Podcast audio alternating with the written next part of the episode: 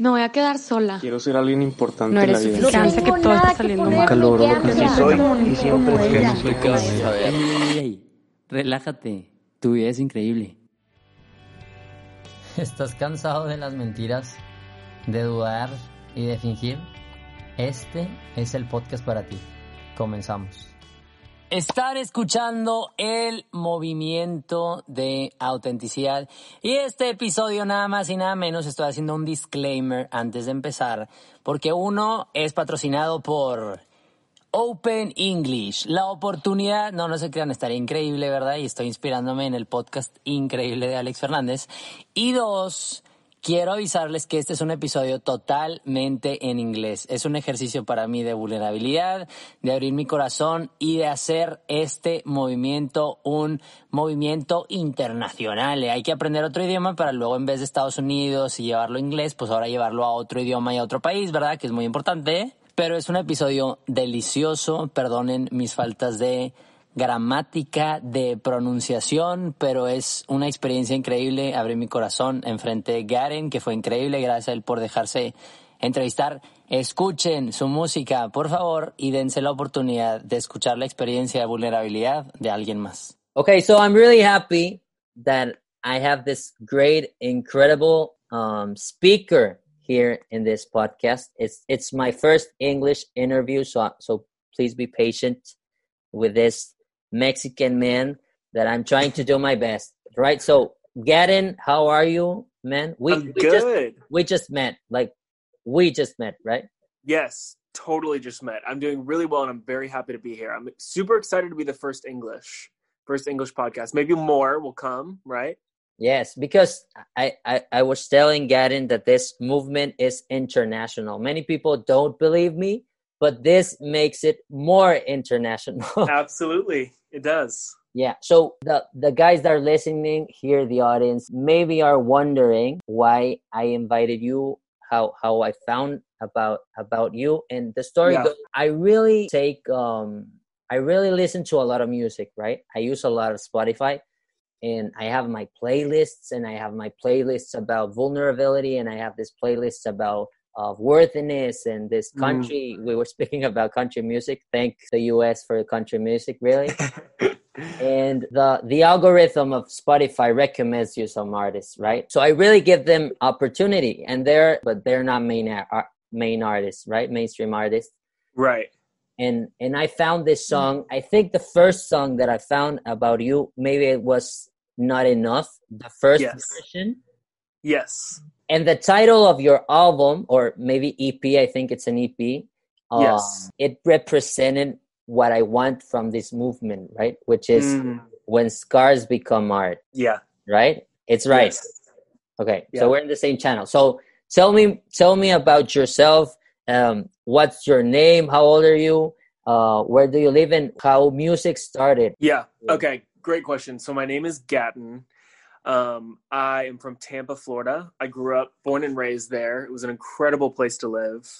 Um, went to the beach every day. It was amazing. It was beautiful. And then I graduated from high school and went straight to Lee University, which is in um, Chattanooga, Tennessee, which is about 10 hours away from home. And that was very necessary for me to experience just getting super far away from home. I really needed that for a lot of things. One would be self awareness and growth, just really learning a lot about. I think it's really necessary to step outside of your environment, e- even if it's just for a season, and realize, like, okay, I have things to work on. I could get better at this. Just kind of self awareness overall. So when I went to Lee, um, I was really hesitant to go there because it was a very cliche. I don't know if you've seen the movie Pitch Perfect, or it was that. My great movie. The like the first one is really great. The second and Yeah. third one, I, I I don't remember them, so I think they're not. yeah, good. they're not as good as the first. The first is a classic.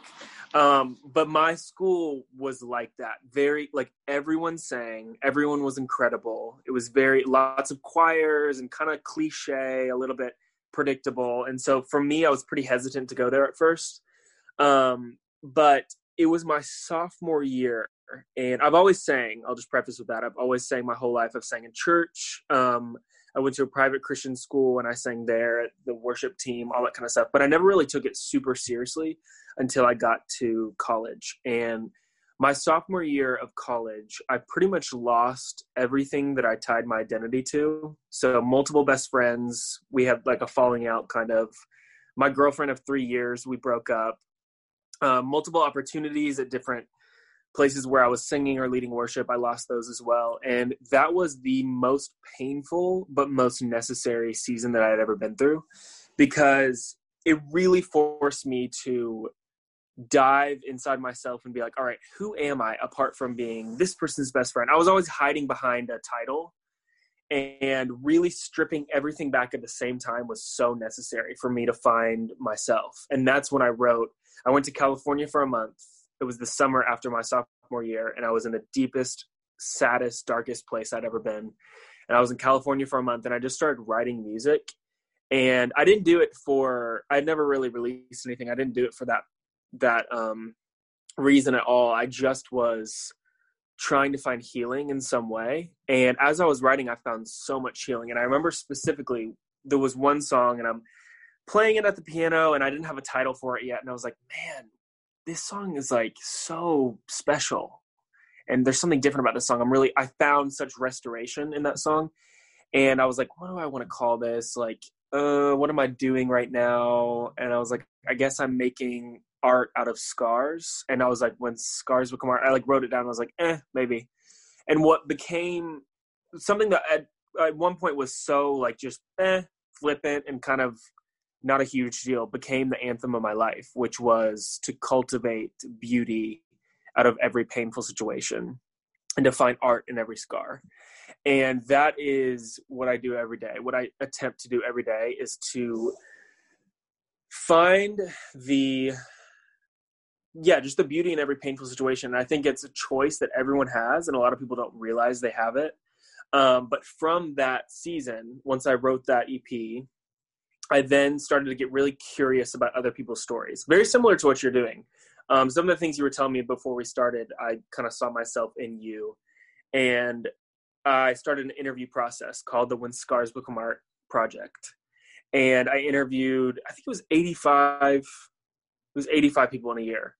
And it changed my life completely because I learned this concept, something very similar to what you um, go by is we as human beings are more the same than different. And though we have different interests and goals and childhood traumas and we have different tendencies and we look different, at the end of the day, we all long to love and to be loved and to belong. And, and I'm, I'm gonna I'm gonna interrupt you because yeah, I, I want it. I want to say it. I'm the kind of guy that searches for the bio in the artist profile in Spotify, right?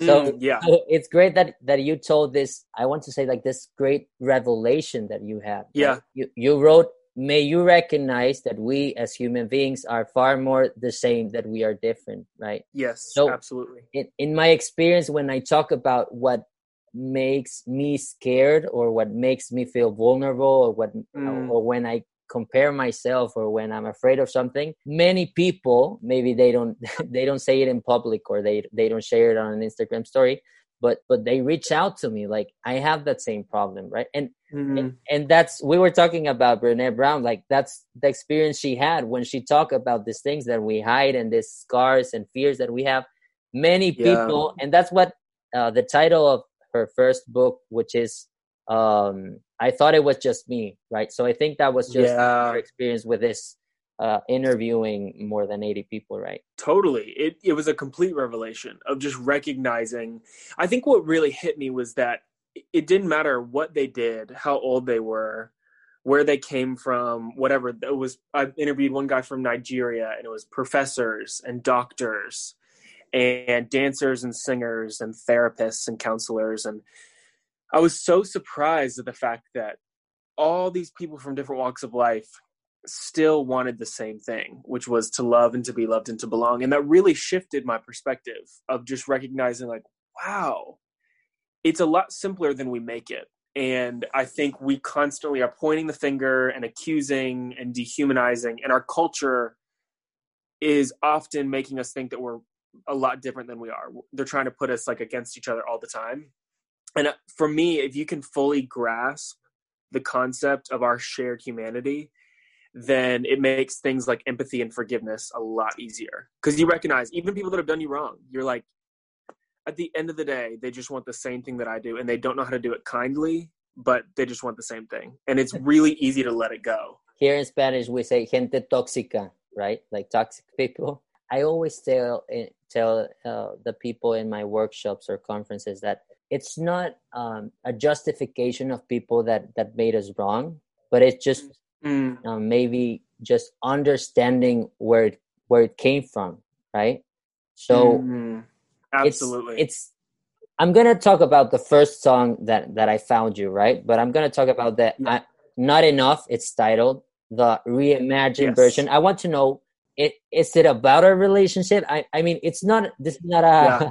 a, a, gossip show, right? But I've hadn't had a, a girlfriend never, right? Like I'm I'm okay. super single, right? But I was hearing that song and yeah. and I have felt that thing in my heart that of maybe yeah. reaching for worthiness or, or or maybe like asking people to tell you that you're worthy that you are enough and and you try your best and and and you work and you and you want to earn money and you want to have the best things and you want to go to the to right. the best parties and to the best places but it's never enough and it's mm. people are gonna like are gonna freak out when i say this because i repeat it over and over again Brené Brown always says like we live in a, in a scarcity time, right? Like it's yes, never absolutely. enough, right? So tell me more about your experience writing that song and that big shout that you make. It's a, it's a deep. I told you, like it's a deep yearning in the heart, right? Yeah, absolutely. Yeah, that song was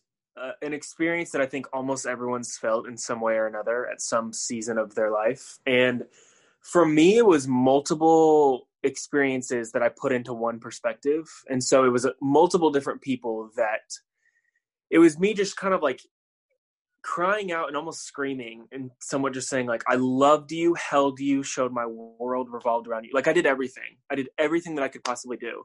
And yet somehow it still wasn't enough. And what I had to get was that I was never meant to be enough for that person in the first place. Like they had so much multiple people that I was in a relationship with or friends with they had so much baggage and they were constantly just like using people and throwing them away and whatever. And, and i recognize now it was just simply like childhood trauma. It was things they had never worked out.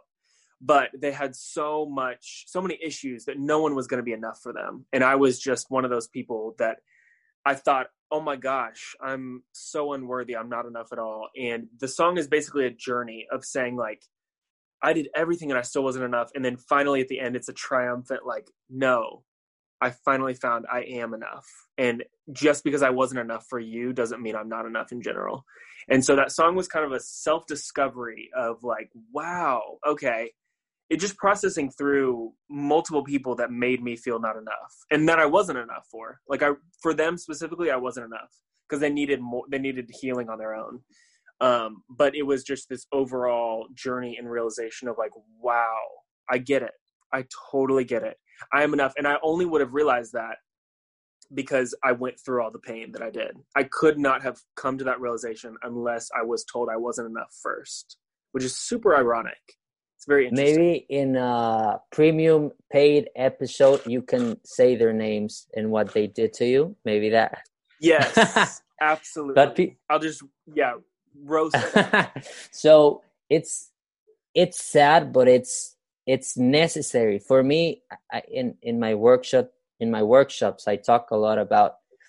I don't know if the in Spanish it's pedestales. I don't know if in English it's pedestals, but maybe um, you put people in in higher places than you, right? Pedestals. Yeah. Yes, I'm sorry. So, yes, you're right. Or Brené Brown always says like people in the stands of a coliseum. So you're always like an arena yes yeah. constantly looking for them like is it enough did i totally. did it right did, did did i did job did i perform well uh this profession this this relationship right. or, or, or this performance of myself right and yeah. i was telling i don't know if it was my therapist or my friends but i have this um i mean i have a, a my father is alive and i'm really grateful for him and, and and i love him and he loves me deeply but I have this father figure in my life, right? Mm. That I I constantly asked him for for approval, right? Like, is it good this Mm. thing that I did, or am I enough, or maybe not not directly am I enough, right? But in, in little things, in little actions that I was searching approval. right? Yeah. So Right. it really hurt me when I realized that I was never gonna be enough. Like for Mm. many other people, maybe they were enough, but me, that's not my story, right? right. If it if it wasn't for that, then Tuviera y Creíre wouldn't be even here. We wouldn't be having this conversation, right? And and- right. Right. I think that's what your song gave to people. I don't know if people reach out for you like, man, that's that's my life, that's my story, that's my constant battle. I don't know if you can share maybe people, friends or family that told you like, bro, you you you sung my my diary, right? Yeah, I think a lot of people that's what I feel like people respond to most is kind of the journey to finding your worthiness. Because I think a lot of people, I hope everyone gets that journey, um, but I think a lot of people struggle with that for a long time. I think it's it has to do with a lot of different things. This culture, I think we're very relationship minded, and so until someone's in a relationship, they don't they just feel not enough at all. I've seen so many people single and so discontent just because they're single.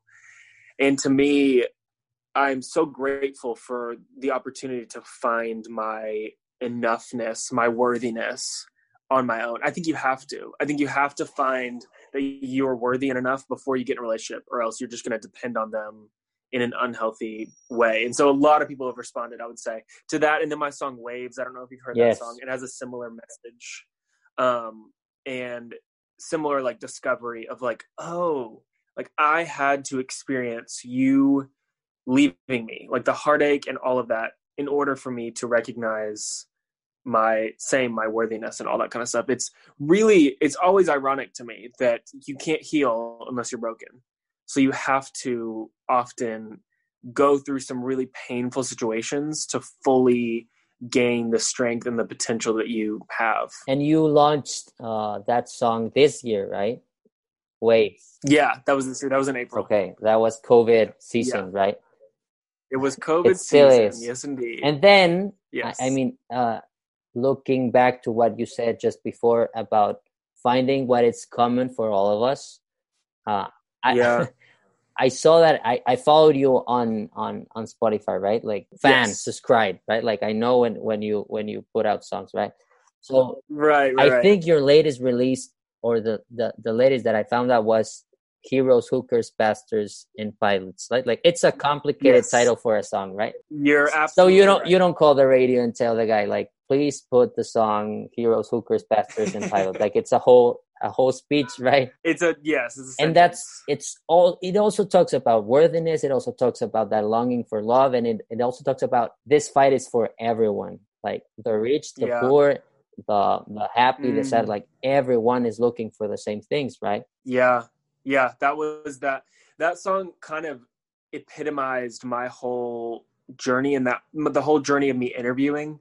That's what that song was. Was basically just recognizing. The first line starts out, "Well, I'm thankful for the people who told me I'm not enough, because sometimes lies are what can help us find the truth." Which basically just meant like, man, I'm so grateful that so many people doubted me and told me that I wasn't enough, because that's where I found the truth was in that. I really I just got curious. Once people rejected me enough, I got really curious about why, and that changed my life. And so, um, the song overall is literally just a letter, pretty much writing to the heroes, hookers, pastors, and pilots, and the murderers and those who would never lie. And it's just saying, please recognize you're more the same than different, because at the end of the day, everybody cries. And then at the end of the song, it says, at the end of the day, everybody dies, because I think that it's somewhat of a morbid almost song. It's a little it's just kind of sad and depressing, but I think like all your songs like all of my songs pretty much. Yes. I'm like it's it's not new, I guess for me. Um but I feel like it's really ironic life in general because life is so beautiful and there's so many things to celebrate and so many triumphs and so many mis- mysteries it's just such an interesting journey. But some of the only inevitable factors of life is that we will cert- we will have hardship. We will find like pain hardship whatever it is and we will die those are the only inevitable factors which is so interesting. And that's something that goes for everybody. And i've always i've never found it scary. It, i've never been fearful of it. I've just found it fascinating that there is nobody exempt from those two things. If you live long enough you're going to feel pain and you're going to die. And um so that song is just kind of trying to remind everybody like rein it back in of like hey look all around you. Like we're more the same than we are different. We're all on this journey together everyone struggles no matter how much it looks like they don't. Um so you know don't people always say in america i'm sure they say it there too social media is just like a highlight reel. Yes. like it's just everybody's just like putting on their best stuff which is how it's supposed to be. But um i think that you can get lost in that and think that you're not near as exciting as everybody else and that's just not true. We're all struggling in some capacity. It's just different from everybody else's. and, and now that you uh you spoke about social media in all the publicity that you make about your songs or, or about your profile picture as an artist you don't appear in the pictures. Like it's really weird and Mm, maybe it's like an an, an uh, a desire for maybe a private life i don't know or maybe like a sia way that she's always with the wig right? So does, yeah does yeah, that yeah. have a message? I mean in in many pictures uh there's a lot of different people so maybe that's Right. the core of it all or or maybe you can speak about that Yes, that's a great question. I think a lot of people are very confused. Um, so I'm a musician and a creative director. So a lot of those photo shoots are like my projects and concepts. So I'll get like the models together and the outfits and I'll pick the location and I'll just conceptualize it all. But everything that I create is to portray the concept of our shared humanity. So all these photo shoots that I do and the collaborations and working with different people, I always want to subtly portray in an artistic way that we are more the same than different. And so I don't really, especially now, I don't feel it necessary to always be in front of the camera. I really like binding people together. I love getting, it's all people that don't know each other too. That's what people don't realize. All these people are from different places that they've never met and they're in this same room for the first time and they just get, have to get really comfortable really quick.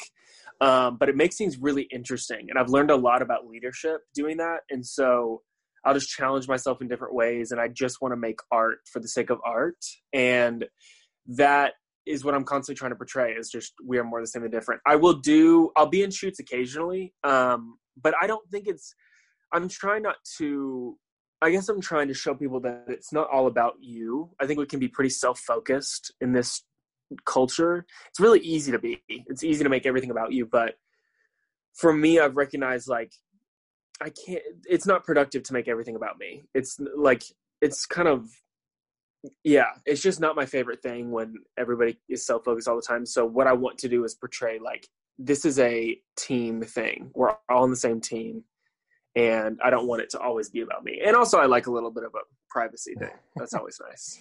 that's nice that's a great message and it's it's the thing that sits in your in your spotify bio right like we have a Yeah. more things in common that that we realize right so i have this question like what do you do or what do you do when you forget about your worthiness right like it's it's it's a day-to-day mm. fight right? Like for me it's just Mm, i have this thing that maybe this diary that i wrote or i have this this group of friends that keep reminding me all the time that i am worthy that i am enough right?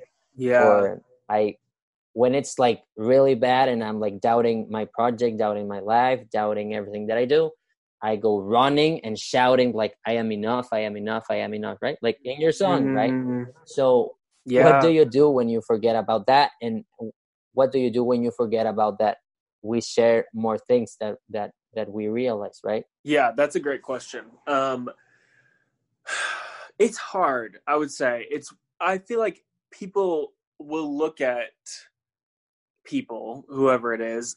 I think we can easily look at people who have done things that are successful or they're like constantly doing things and we think like wow they just must not struggle anymore like they're just fine they're confident they're never insecure and i think a lot of people thought that about me at some point i've had certain people come to me and be like, wow, you just, your life is kind of just perfect. And I'm like, that's so interesting that it looks that way because it really is a daily struggle. Um, and especially I would say in this season, in the COVID season, I've really forced myself to be honest with myself. And um, something I think Brene Brown talks a lot about is just being, I guess it's just like being honest with yourself and not tricking yourself into thinking that something's better than it is. And so sometimes I think I was kind of running away from a lot of issues for a while. And I was running away from how I actually felt because I knew that I didn't feel good about myself. And so, kind of, this COVID season has forced me to really be aware of my worthiness that's not dependent on social media or anything like that. And to recognize, like, I'm still worthy even if I'm not getting likes or even if I'm not posting or creating things 24 7. And I think you can hear that all day long, but when you actually stop for a little bit and take some time and be like, am I finding all of my worth and identity in how many people are seeing what I do every day? Yes. The answer is yes, I am. And that's a hard realization because I prided myself in like, oh, I'm a hard worker and I'm killing the game, all this stuff. When in reality, I think I was a hard worker because everyone saw it. And the moment no one was seeing it, I didn't have any drive anymore. So that's kind of something I've learned. And I've really, writing, I would say, is a big thing that's helped. Um, and studying and observing the people that I look up to the most. So some of the people that I find extraordinary, Brene Brown. I mean, I have seen every interview, I've read every book, I've like taken all the notes, everything. I study her because I find her so fascinating and so inspiring. Um, Oprah Winfrey, I think, is another incredibly inspiring person. Someone that she is the epitome of someone who is a trailblazer, literally created a path that didn't exist. Like in the 50s, 60s, 70s, African American women were, had no place in anything media. And she literally cultivated a culture, which is fascinating to me. So I think that keeps me inspired is just studying people who I find really extraordinary. Um, and that's what helps with interviews, which I love that you're doing this because I think it constantly keeps you inspired when you're listening to other people's stories you're and like new podcasts and new tv shows and new songs like just constantly taking in newness 24 7 really keeps you creatively inspired and um, just inspired in general to learn new things and grasp new things and having new conversations and going to new parks and watching new movies and all that kind of stuff i think it's really necessary. So i would say like newness is a big thing just taking in newness and um uh just learning to breathe and sit and exist and not do stuff strive right yes. To, yeah i think it, we often strive in this culture and i always think like oh my gosh if i'm not productive then i'm worthless.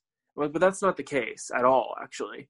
Like i had there's so many things that i'm still worthy of even if i'm not constantly making money or constantly making connections and all that kind of stuff. So and write i would say writing grounds you just writing all this out fleshing it out going to counseling if you need to go to counseling just it really helps sustain and further your self-awareness and checking in on yourself and being like how do i feel right now actually like being honest with who you are and and what you're feeling and allowing yourself to feel for me I, I, we're, we're ending this this interview right so it's not that long but for me uh-huh. this self-awareness has has given me like this radar i would say when i'm being authentic or when i'm like mm. if i'm doubting myself or if i'm doing something for approval or just to be liked like in my heart now i know like it's it's like now i have the, the liberty to choose right so before i yes i didn't know right so now I, I have that power. I don't always I don't always um take the right decision, right? I right maybe compare a lot or maybe just doubt myself. But it's inspiring to hear that story from you and that you you heard other other stories, right? And that you keep searching mm. and striving and, and that's why I, people ask me a lot, when is it gonna stop? Right? Like when, yeah. when I'm gonna know that I am enough or or right so i'm just like never like it's it's a day-to-day basis uh work battle like it's it's all your life maybe. That's for me that's in my experience and i guess that's what people need to hear. That's what i don't say uh, different things every single time or have uh, amazing interviews or, or things like that. I just want to remind people like this is your place to to just be to just be yourself Yeah. to just notice and understand that brene brown always says like you're worthy like it's your it's your birthright Mm. worthiness is your birthright so you don't have to fight for it you don't have to to look for it you have it I love that. so that. i'm Yeah. really grateful that that you're here that you accepted this interview from this strange guy who who had that picture strange, really strange, strange, yeah that had this So picture strange. brushing his teeth um Yes. having this conversation it was a risk. it was a risk yeah i, I always tell uh, my, my friends and people on the on the internet or, or my family like we're not following the orders that our parents gave us like don't talk to to weird people or, or strange people on the internet but now it's Yeah. just like Anybody. Yeah. Talk to them all. yeah exactly Yep. um so i'm really grateful i'm really grateful that we have this conversation it's just a big realization for me like even a guy who's from tampa and who is a musician and who's a director and who has many different traumas or many different things that he has in his life like we have the same struggles we have like it's Mm. real like it's it's a big thing So real. and and then your bio and spotify i hope it comes true right like maybe if we keep Yeah. telling our stories and telling other people's stories and connecting that that we are the same we are human and we have the same experiences in different ways in different ages right but there are more Right. things that unite us than that that makes us stronger right Mm, absolutely. Yeah. Thank you so much for having me. Seriously. I'm really grateful for it. so i think we're gonna end this episode just you saying the word tu es increíble you're gonna try it in spanish obviously but then i don't know if it's better increíble is it's incredible right like i have it in that double meaning like increíble in there are so many great things that i just can't yeah. like it's a lot it's a lot of good but then when something bad happens you say like que increíble like i just can't understand how that happened right so i don't Okay. know if it sounds better your life is incredible or your life is great baby No, I like incredible. I think your life is incredible. I think it's great. okay so you finish this, How do I this say it? Tu vida es increíble Tu vida es increíble. éxito again. Okay try it again Say it one more time for me. tu vida es increíble Tu vida es increíble. eh, muy bien éxito eh, like Muchas gracias por escuchar, hermanos. Nos escuchamos el próximo jueves. Ojalá nos demos cuenta que hay más cosas que nos unen, hay más cosas que compartimos y que vale la pena seguir siendo luz para el mundo. Así que no importa si tienes mucho o tienes poco, sino de recordarte que ya eres suficiente. Eres único y eres necesario y voy a estar aquí todos los jueves para recordarte que vale la pena vivir amando y con sentido. Y que nunca, pero nunca se te olvide, tu vida es increíble.